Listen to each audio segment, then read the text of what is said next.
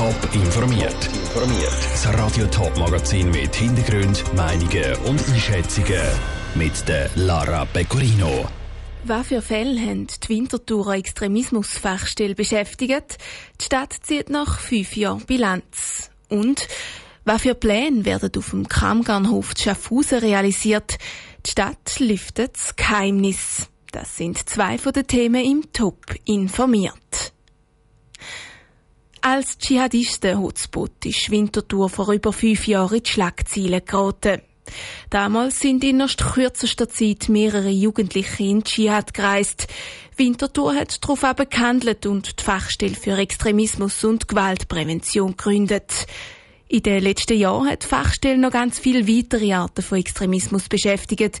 Heute hat die Stadt anlässlich vom fünfjährigen Jubiläum Bilanz gezogen. Nora Züst. Eine Lehrerin, die merkt, wie der Schüler in die extreme Szene abrutscht, oder ein Sozialarbeiter, der die Radikalisierung von einem Jugendlichen beobachtet. Im Ganzen hat es rund 230 Beratungen gegeben bei der Fachstelle für Extremismus und Gewaltprävention zu Winterthur. Fast 20 Fälle davon sind sicherheitsrelevant gewesen, sagt der ehemalige Leiter der Fachstelle Urs Alemann. Dort ist schon herausgekommen, dass wir es mit der Zielgruppe von 18 bis 25 vor allem zu tun haben, in diesen sicherheitsrelevanten Fällen gefolgt von Leuten unter 18, aber das ist wirklich eine Minderheit eigentlich. Und das sagt uns auch, dass wir in Zukunft vor allem auch auf die Risikogruppen schauen müssen. In der Prävention will die Stadt darum mehr auf junge Erwachsene fokussieren. Die Fachstelle beschäftigt sich in neuestem auch Corona-Verschwörungstheorien. Sarah Gut, die in diesem Jahr die Leitung der Fachstelle übernommen hat, nennt ein Beispiel. Es ist so, dass sich eine junge Frau bei mir gemulden hat und dass sie sagt, dass ihre Schwiegereltern regelrecht Verschwörungsmythen verfallen sind, dass sie eigentlich nur noch alternative Medien beiziehen und sie auch eben so Sachen sagen wie die Endzeit hat angefangen, man muss sich gut vorbereiten und dass die Frau in dem Sinn nicht weiß, wie sie mit dem umgehen soll. Die Fachstelle gibt ihr dann Empfehlungen ab, wie zum Beispiel ein Gesprächsleitfaden. Der Winterthurer Stadtrat Nicolas Galladay ist zufrieden mit der Arbeit der Fachstelle. Bei der Gründung hat die Stadt mit der Fachstelle eine Vorreiterrolle übernommen, sagt Nicolas Galladay. Wir haben müssen schauen, wie wir uns aufstellen und haben so eine Fachstelle und das Netzwerk gegründet, haben dann gemerkt, dass es andere Städte gibt, die da dran sind oder das schon haben, aber haben es eigentlich so können aufbauen, dass wir mit anderen durchaus als äh, Vorbild, Netzwerk, als exemplarisches Modell äh, wiederholt erwähnt worden sind. Was also wegen dem islamistischen Extremismus entstanden ist, ist heute Anlaufstelle für alle Arten von Extremismus, von Rechtsradikalismus bis extremen Corona-Verschwörungstheorien. Der Beitrag von der Nora Züst. Die Fachstelle orientiert sich jeweils an der roten Linie zwischen legalem und illegalem Extremismus. Fälle von illegalem Extremismus wie Drohungen oder Gewalt werden dann der Polizei oder der Staatsanwaltschaft weitergeleitet. Sie kann so auch präventiv extremistische Tendenzen erkennen und früher eingreifen oder beratend zur Seite stehen. Sie gehören zum Zürcher Stadtbild wie das Frauenmünster oder der See die blauen VBZ-Trämli.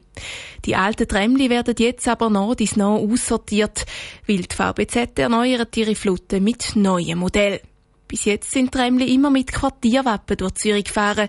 Das soll bei den neuen Modellen aber nicht mehr der Fall sein. Der Stadt Zürcher SVP ist das ein Dorn im Auge. Der Jan Isler berichtet. Die beiden Zürcher SVP-Gemeinderäte Samuel Balsiger und Stefan Itten sind nicht erfreut darüber, dass die Quartierwappen auf dem neuen VBZ-Modell keinen Platz haben. An Traditionen soll festgehalten werden, sagt der SVP-Gemeinderat Samuel Balsiger. Stadt Zürich tut bei den aktuellen Tram, die ausgeliefert werden, die nicht mehr taufen mit dem Quartierwappen. Und für viele Stadtbewohner gehört es einfach zum Stadtbild, dass Tram vorne dran das Quartierwappen drauf haben. Das ist auch die identitätsstiftende Tradition, die dort VBZ lang geführt hat. Und wir möchten, dass das so bleibt. Darum haben Sie zwei das Postulat eingereicht. Ein weiterer Punkt, warum Quartierwappen unbedingt auf Tremli gehören, ist der Bezug zu der Heimat, so der Samuel Balsiger. Es fehlt einfach ein Stück von der Tradition, wo man bis jetzt erkannt hat, dass eben vorne an der Tram das Quartierwappen ist und man kann lesen, welches Quartier jetzt da abgebildet ist und kann schauen, wie das Wappen aussieht. Man lernt so auch die verschiedenen Quartierwappen kennen und das hat eben auch eine identitätsstiftende Wirkung, wenn man sich da mit der Stadt Zürich auseinandersetzt. Sich mit der Stadt Zürich auseinandersetzt Auseinandersetzen begrüßt auch die Stadt Zürcher SP. Die Frage nach der Aktualität von so einem Wappen tut sich aber schon auf, sagt der SP-Gemeinderat Pascal Lamprecht. Grundsätzlich finde ich die identitätsstiftenden Quartierwappen sympathisch, insbesondere da Trams ja innerhalb der Stadtgrenzen, aber quartierübergreifend fahren. Die Frage ist ein bisschen, vielleicht, dass es noch modern ist, ob das auch was die Kosten sind von diesen Quartierwappen. Aber grundsätzlich finde ich das sehr eine sympathische Idee. In einem Punkt gehen die Meinungen aber doch noch auseinander. Ob gerade das Postulat nötig sei, ist in den Raum gestellt, so der Pascal Lamprecht. Es ist zumindest aus Sicht der Postulanten ist es natürlich ein berechtigtes Anliegen und vielleicht haben sie gefunden, dass sie wollen jetzt diesen Weg in das Parlament bringen, damit es auch öffentlichkeitswirksam ist, damit man das diskutiert. Wenn man es einfach hätte umsetzen hätte man sicher einen einfachen Weg direkt über die Verwaltung können finden Das Postulat ist jetzt noch pendent beim Zürcher Stadtrat mit einer Frist bis Ende Februar. Der Beitrag von Jan Isler. Die VBZ hat im letzten Jahr auf ihren 14 Tramlinien zusammenzählt über 130 Millionen Fahrgäste durch Zürich transportiert.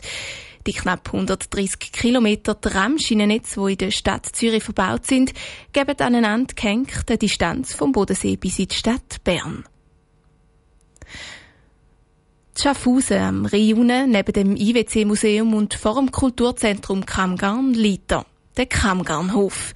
Heute ist das ein grosser Parkplatz mit einer Kastanie am hinteren Ende. Das soll sich aber ändern. In Zukunft soll es auf dem Platz grosse Veranstaltungen geben und er soll ein Aufenthalts- und Erholungsort für die Schaffhauserinnen und Schaffhauser sein. Der Parkplatz kommt in Untergrund in die Tiefgarage. Die Stadt hat darum einen Projektwettbewerb für die Neugestaltung vom Kramgarnhof lanciert. 20 Projekte sind darauf eingegangen. Heute ist das Siegerprojekt vorgestellt worden. Die Lucia Niffela war dabei. Gewesen. Die Anforderungen an den neuen Kramgarnhof sind gross gewesen. Er soll nämlich die Wünsche der Schaffhauserinnen und Schaffhauser aus einem Mitwirkungsprozess erfüllen. Und die sind vielfältig gewesen, sagt die Schaffhauser Baureferentin Katrin Bernert. Einerseits, dass so im Alltag Ort hat, wo man kann sitzen kann, wo man mit Kindern kann sein kann, vielleicht noch Wasser, wo man kann spielen kann. Andererseits soll es aber auch Platz haben für Veranstaltungen und es soll auch Grün haben, Grünflächen oder Bäume. Das Projekt Celastrina von der Metron Bern AG erfüllt die Punkte aus Sicht der Jury am besten. Der Stadtpräsident Peter Neukomm beschreibt, was es auf dem neuen Hof alles gibt. Es wird Wasser haben, es wird einen Brunnen haben, wo vielleicht die Kinder im Sommer können spielen dran. Wir haben als Voraussetzung auch gehabt, dass die Kastanie da hinten, der Baum, muss bleiben. Es wird weitere Bäume geben, um eben auch im Zusammenhang mit dem Klimaschutz und der Klimaadaption gewisse Schattenwürfe da auf dem Platz können haben, wenn es im Sommer dann heiß ist. Die Bäume brauchen aber Platz und genau dort haben sich Sieger bei ihrem Projekt sehr viel überlegt, erklärt der Lorenz Eugster, der als Jurymitglied Sieger auserkoren hat. Es ist eines von diesen Projekten, das ganz konsequent trennt, wo ist der Untergrund für die Tiefgarage und wo ist der Untergrund für die Wurzeln der Bäume. Also auch eine Erneuerung von so einer Garage wird nicht dazu führen, dass man die Bäume wieder abräumen muss. Das ist dann auch ein entscheidender Punkt gewesen, wieso sich das Projekt durchgesetzt hat. Beim Siegerteam ist die Freude über die Nachricht, dass ihr Projekt gewonnen hat, gross gewesen, sagt der Landschaftsarchitekt Sebastian Lehmann. Wir sind ein sehr junges Team. Das ist eigentlich das erste Projekt, das wir in diesem Team so zusammen gemacht haben. Durch das sind wir eigentlich sehr bestärkt worden. Wir sind jetzt sicher, dass wir auf dem richtigen Weg sind. Und wir haben wirklich Freude, dass wir jetzt den weiterverfolgen und daran arbeiten. Und schaffen müssen sie zügig. Bis in knapp drei Jahren soll der neue Kammgarnhof nämlich fertig sein. Der Beitrag von Lucia Niffeler. Das Siegerprojekt und die weiteren eingereichten Ideen werden ab Montag für zwei Wochen im Kammgarn West ausgestellt. So können sich die Schaffhauserinnen und Schaffhauser selber ein Bild vom zukünftigen Kammgarnhof machen. Schon jetzt gibt es auf toponline.ch erste Visualisierungen. Top informiert, auch als Podcast. Mehr Informationen gibt es auf toponline.ch.